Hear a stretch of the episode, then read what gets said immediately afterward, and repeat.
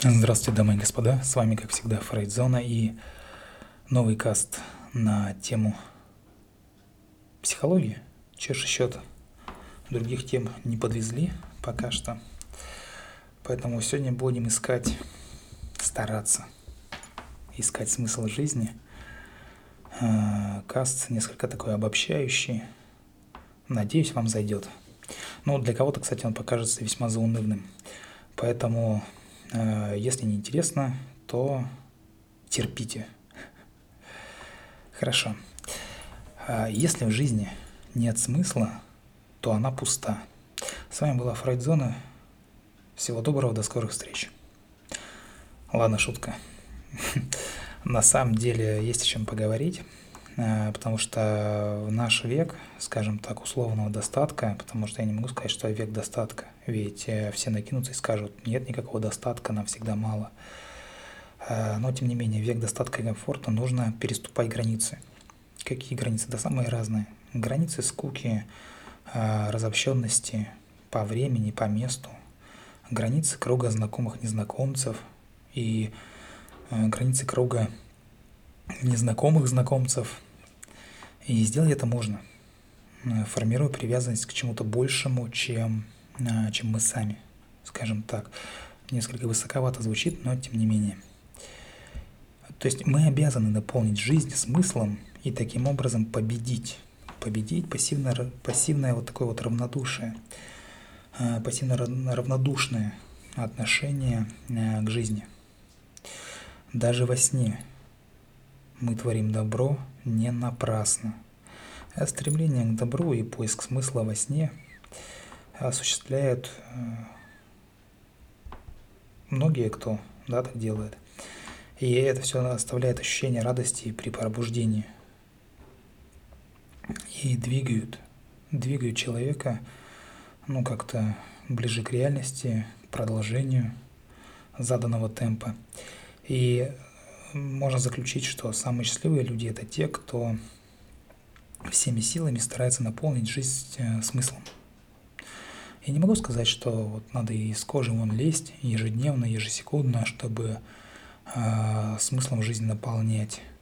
Это делается э, как-то вот чуть более проще, что ли, или чуть более легче в плане не сложности, а в плане воздушности, как бы, что ли. И это не те люди, чья жизнь один сплошной праздник, опять же, да, и которые стараются потопить э, глубинную депрессию в постоянной бессмысленной деятельности, о чем я вот несколько кастов подряд говорю, вот э, бестолковая деятельность, лишь бы там утрудиться, умереть от сложности, да. Э, и опять же, это не культурно-развлекательная группа людей, которые там где-то утонули затонули в развлечениях. Такое поведение приносит только мнимую радость. Она, да, она радость, но она кратковременная и фальшивая, не настоящая, что ли. А настоящее счастье основывается на ощущении внутренней гармонии. А внутренняя гармония откуда идет? Она идет от уверенности в том, что наша жизнь имеет смысл. Поскольку мы творим добро для себя и для других – то есть как существо социальное, да, как-то стараться окружать добром себя. Злом-то само собой окружится, как говорится. А вот добром надо стараться. То есть мы чувствуем себя лучше всего и по-настоящему счастливы только тогда, когда занимаемся, опять же, любимым делом, двигаемся к цели, которые поставили сами себе. Но все стандартные избитые фразы, все умозаключения всех кастов, которые я а, здесь записал, все сюда можно воткнуть. То есть смысл не появляется внезапно сам по себе. Нельзя однажды проснуться утром, щелкнуть пальцами и какой-то смысл появился. Все это в любом случае как-то постепенно будет. Это все выстраивается в жизнь, э, постепенно интегрируясь в нее. То есть уходя корнями в нашу историю развития, да, что мы видели на примерах, э, допустим, эволюционной психологии. И смысл проистекает из значимых жизненных событий и переживаний. Он является частью такой вот сетки, сетки взаимоотношений, э, которые выстраиваются нами, между людьми, да, с течением, естественно, многого времени, с течением всей жизни. И смысл зависит от наших, в том числе, талантов и умений, да? Строится на том, что заставляет нас чувствовать себя живыми. Однако, что касается создания из этих ингредиентов уникального рецепта, а, смысла жизни, то никто, кроме вас самих, не сделает этого. Нельзя открыть а, ссылочку в Гугле, да, и подглядеть, что ж надо делать, чтобы быть счастливым. Есть определенные схемы, паттерны, векторы направления, а, что полезно, да, уметь делать там и понимать, а далее человек уже сам решает, делает его это, э, вот эти навыки, умения и все-все-все, делать его это счастливым или нет, или же нужно что-то еще, или нужно совсем что-то другое. И отправляясь на поиски смысла жизни, мы действительно стремимся чувствовать себя живыми. Хотим, чтобы наш жизненный опыт и внешний мир находились опять же, в гармонии, да, с нашими внутренними мирами, ну или миром, у кого их сколько, смотря. Только когда деятельность, которой мы занимаемся, соответствует нашим ценностям, обязательствам и другим важным компонентам нашей концепции себя, только тогда можно достичь смысла. И один писатель, философ эпохи Возрождения говорил так. Величайшее и выдающееся достижение человечества знать, как жить с целью. И знаете, Фома Кемпийский, католический монах эпохи Возрождения, писал об ученике, который однажды пожаловался своему учителю.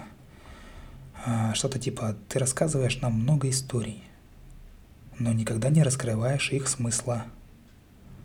На что учитель ответил – а тебе бы понравилось, если бы кто-нибудь предложил тебе фрукт, но прежде чем отдать его тебе в руки, разжевал бы его. Таким образом, наша задача извлекать смысл из повседневной жизни. То есть, даже слушая мои касты, там, читая литературу, это не гарант, не гарантия того, что вы найдете смысл жизни. Нет у меня задачи вам действительно положить в рот в руки, в голову смысл жизни. Нельзя просто взять, включить ютубчик, посмотреть очередного э, инфо-цыгана и, воскликнуть, о, вот же, вот оно, вот это смысл жизни. Не бывает так. Каждый человек, каждый человек к этому идет отдельно. И делать это все нужно самостоятельно. То есть смысл не дается нам в самом начале – Э, скорее всего, он постигается где-то в конце, ну или ближе к концу. Возможно, истинный смысл жизни в посадке деревьев с осознанием того, что нам самим уже никогда не придется отдохнуть в их тени. Бывает и такое. Верность себе и поиск смысла – это как два брата-близнеца. Как говорится, говори, что думаешь, и думай – когда говоришь, да, что говоришь, никогда не имеет смысла. И ничто не имеет смысла, да, до тех пор, пока мы сами не отыщем его. То есть, ну, как бы, это человека должно пронизывать. Он как-то через себя это все должен пропустить. Все, что вообще тут говорилось, и какие-то другие аспекты. Только после этого можно какие-то выводы делать. А счастье можно найти только заодно со смыслом где-то вот рядышком. И э, в кастах о счастье, да, я и упоминал, по-моему, греческую теорию самореализации, эвдемонизм. А может быть и нет, я уже не помню. Ну ладно, несмотря на то, что древнегреческое слово эвдемония, эу, эудемония, эу добро, демон, божество, да? Э, это часто перевод как счастье, более точный путь и, скажем так, пусть и менее эффективный, но менее эффектный перевод звучал бы так. Чувство, сопровождающееся, э, сопровождающее, точнее, э, поведение человека, которое согласуется с его истинным потенциалом. Сложно, да? То есть божество в составе в демоне означает то, что, что пытаться пытается задать направление и создать смысл а, в нашей жизни. А, писатель Хелен Келлер однажды сказала, многие имеют ошибочное представление о том, что составляет истинное счастье. Вот, кстати, любим мы, любим мы люди э, проникаться цитатками других людей, да? И, кстати, я думаю, что порой проблема человечества в том, что э, в интернете очень много цитаток, очень много каких-то выражений, заключенных в кавычечки. И человек напрямую легко верит этому, да, и думает, что это какое-то озарение. Но тем не менее. Итак, еще раз. Хелен Келлер однажды сказала, многие имеют а, ошибочное представление о том, что является истинным счастьем. Да, что составляет истинное счастье. То есть оно достигается не удовольствиями, не одно и то же, не удовольствиями, а верностью достойному делу. Вон оно как.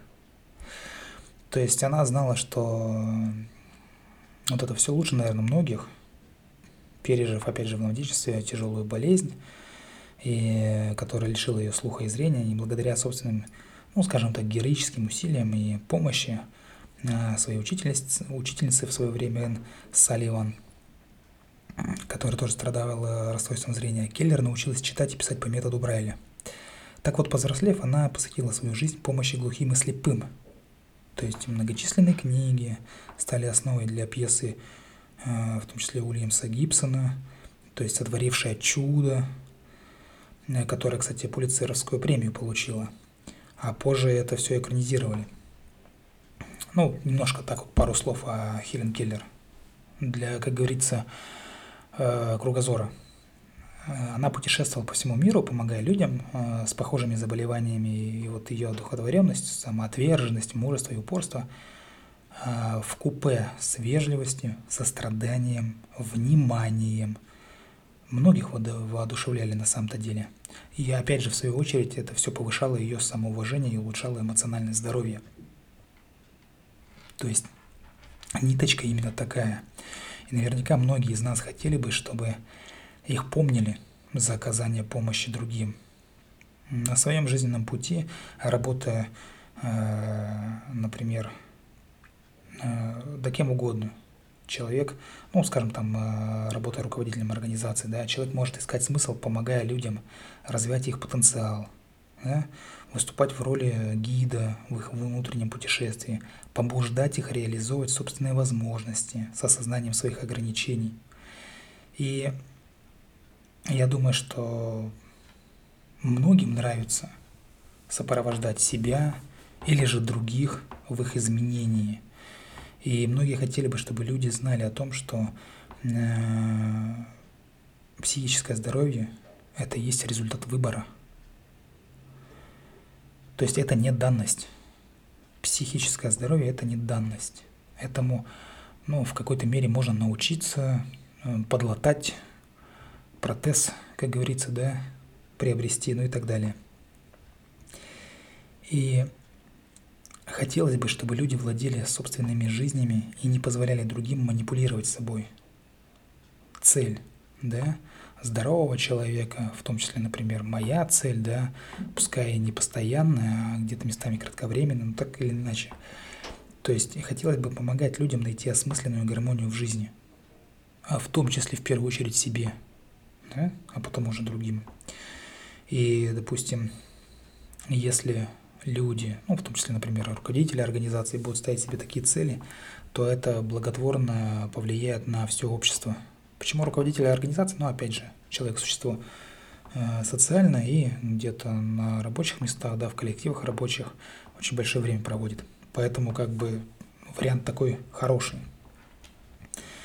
И каждый человек, я думаю, вправе стараться внести свой, пусть скромный, но вклад э, в дело создания вот этого всего, да, здорового общества, скажем так, в котором люди стремятся к цели, ощущают чувство единства и воспринимают себя как цельных, да, живых личностей, целостных таких, и которые имеют возможности для роста, для развития, которые верят в то, что могут сделать мир лучше.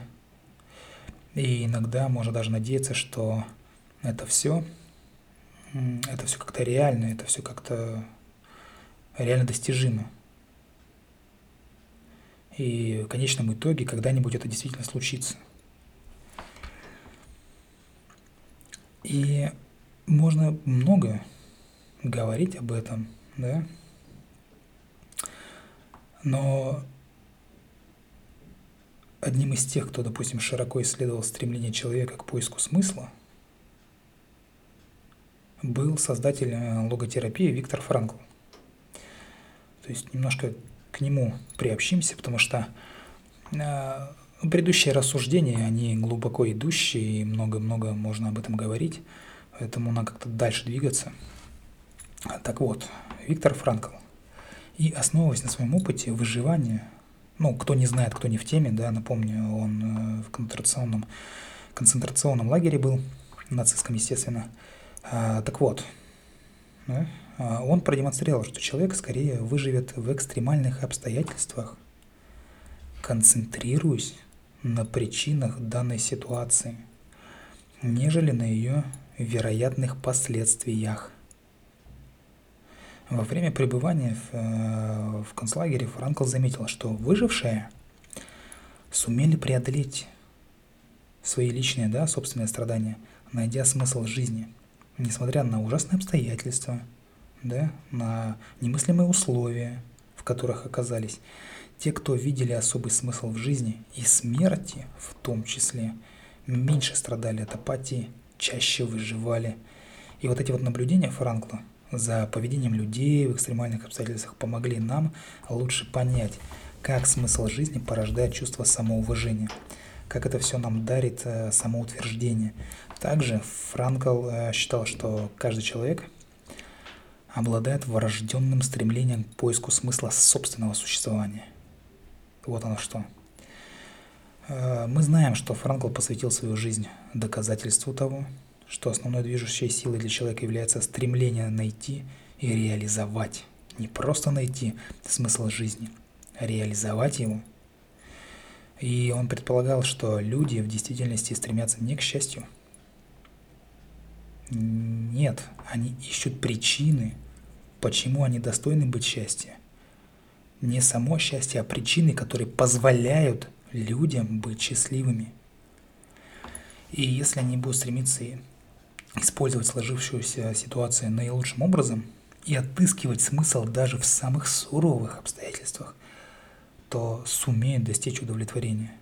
И опять же по Франклу, когда человек удерживается от врожденного стремления к поиску смысла, это приводит к сильнейшим расстройствам и может завершиться и какими-то психическими срывами. Также Франкл, мы все помним, ввел понятие чувства трагического оптимизма, это некая способность обращать страдания в достижение, стремление к улучшению обстоятельств вне зависимости от тяжести ситуации и побуждения э, к ответным действиям. То есть, по его словам, человек, осознающий ответственность по отношению к другому человеку, который с нетерпением ждет его или э, к незаконченной работе, никогда не сможет впустую потратить свою жизнь. Он знает, для чего он живет – и сможет вынести практически любое. А по Франклу без смысла мы оказываемся в таком вот в сферическом экзистенциальном вакууме и страдаем от бездонного опыта и отступаем. Чтобы, опять же, быть психически здоровым, нужно чувствовать, что нам есть ради чего жить, что наши занятия согласуются с нашими ценностями – обязательствами и другими важными аспектами самоидентификации. Сложно? Да. Можно это притворить в жизнь? Тоже да. Таким образом, э, какую бы форму не принимало чувство наполненности жизни смыслом, это все способствует нашему душевному равновесию. То есть это уже, как говорилось ранее, один из путей обретения бессмертия в том числе – Смысл-то на самом деле можно найти по большому счету во всем, что нас окружает. Абсолютно. Он скрыт в отношениях, в работе, в благих делах, э, в религиозных верованиях. Все вот эти источники смысла объединяют то, что они побуждают человека выйти, ну, опять же, скажем так, за какие-то рамки личных интересов и принять участие в чем-то более значительном. Если эгоистичные люди заботятся исключительно о собственных интересах, то бескорыстные стремятся сделать счастливыми других, да, находя в этом собственное счастье. А поскольку помогающие, помогающие другим люди чувствуют себя в этом мире лучше, то альтруистическое поведение можно рассматривать как бы, парадоксально это не звучало, как действие в собственных интересах. Такой вот вывод под конец каста. Как вам?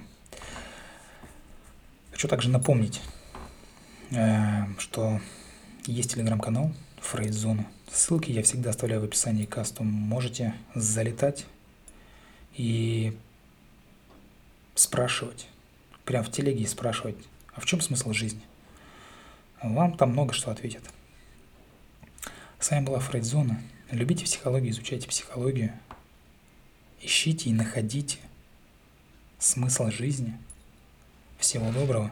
До скорых встреч.